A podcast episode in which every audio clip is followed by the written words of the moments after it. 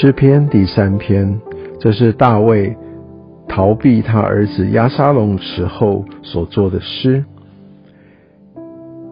耶和华，我的敌人何其加增，有许多人起来攻击我，有许多人议论我说他得不着神的帮助。但你耶和华是我四围的盾牌，是我的荣耀，又是叫我抬起头来的。我用我的声音求告耶和华，他就从他的圣山上应允我。我躺下睡觉，我醒着，耶和华都保佑我。虽有成万的百姓来周围攻击我，我也不怕。耶和华，求你起来，我的神啊，求你救我，因为你打了我一切仇敌的腮骨，敲碎了恶人的牙齿。救恩属乎耶和华，愿你赐福给你的百姓。这是大卫在逃亡之时他所写的诗篇。我们可以看到他没有丧志，但是在这样苦难当中，他真正的认清他的归属，他的保护从何而来。亚沙龙，呃，对于大卫的这样反叛，我们可以知道，可能很大的一部分的原因。也来自于大卫他错误的养育态度，在亚沙龙呃来做出大错时，甚至杀害他兄弟时，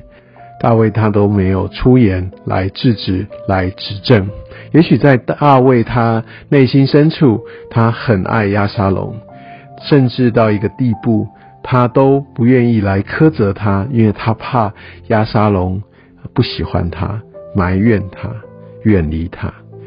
所以，也许亚沙龙已经成为大卫，呃，某种程度是一个他所啊想要讨好的，他所不能没有的。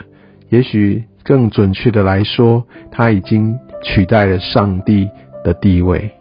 也就是这样，看到亚沙龙，他就变本加厉，乃至于到后面他来公然的反叛。所以，在这个过程里面，我想大卫有一个很深的反省。不是对儿子的爱，不是那个渴望儿子给他的爱能够给他真正的满足，甚至这边讲到很多人的议论、别人的看法、说法，甚至在世上的一些的评论，也许对很多人来说是一个很重要的一个价值或自我肯定的来源，但这边很清楚明白的指出，这也不是真的。但我们可以看到，他回到上帝的面前，但你耶和华才是我真正的保护，而且这个保护是四维的盾牌。你有没有想过，我们一般来说盾牌都是只是一面的，挡在前面攻击的，但它却是四维的盾牌。所以我们可以明白，有些时候神让我们来进入到一些的呃危险的处境里，也许神并没有把我们。抽离开来，我们真的是被包围，但他应许我们，当我们来寻求他的保护，当我们回到他的同在里，他成为我们四维的盾牌，不管是从前后左右，他都协助我们，他都保护我们，知道我们在神的保护当中。所以，就像第六节所说，虽有成万的百姓来周围攻击我，我也不怕。当我们有这样的一个清楚的认识，我们就可以非常确定。哦，耶和华是我的荣耀，是叫我抬起头来的。也许在这个处境当中，我好像被打得抬不起头来，但是那真相是，当我抓住那保守我的神，因为他是那掌权的，我就可以昂然阔步。而我们可以发现，大卫他有这样的一个新的一个体认，他更加确定他保护的缘由。但是在第一节，他持续的再去求告。是的，我们的心有些时候依然还会忐忑。但是当他，你看他继续的来求，他已经不怕了。第六节，但第七节，他继续的求耶和华，求你起来，我的神啊，求你救我。他不断的宣告，也把他内心的这样的挣扎，但是透过他的求告来向神来诉说，来呼求，来呐喊。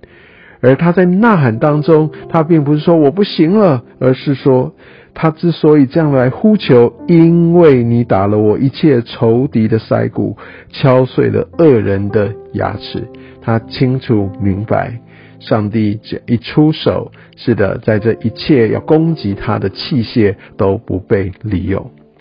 愿神来带领我们，也透过在呃大卫危难当中，他所向神呼求的这样的诗篇，来成为你我的帮助。主啊，谢谢你，让我们可以看见今天大卫他如何的来求告你，如何的在求告当中来宣告你是我们四维的盾牌，你如何要来垂听我们的祷告，你如何要来保护我们。甚至在这求告中，从处境里更看见主，你是我真正的源头，你是我的荣耀，唯有你能叫我抬起头来，来翻转我，也来调整我的眼目，移开那一些我以为我绝对必须拥有才能够找到价值，才能够得着真正满足那一切不是从你而来的人事物，让我有对的眼光。有对的目标，更有对的依靠。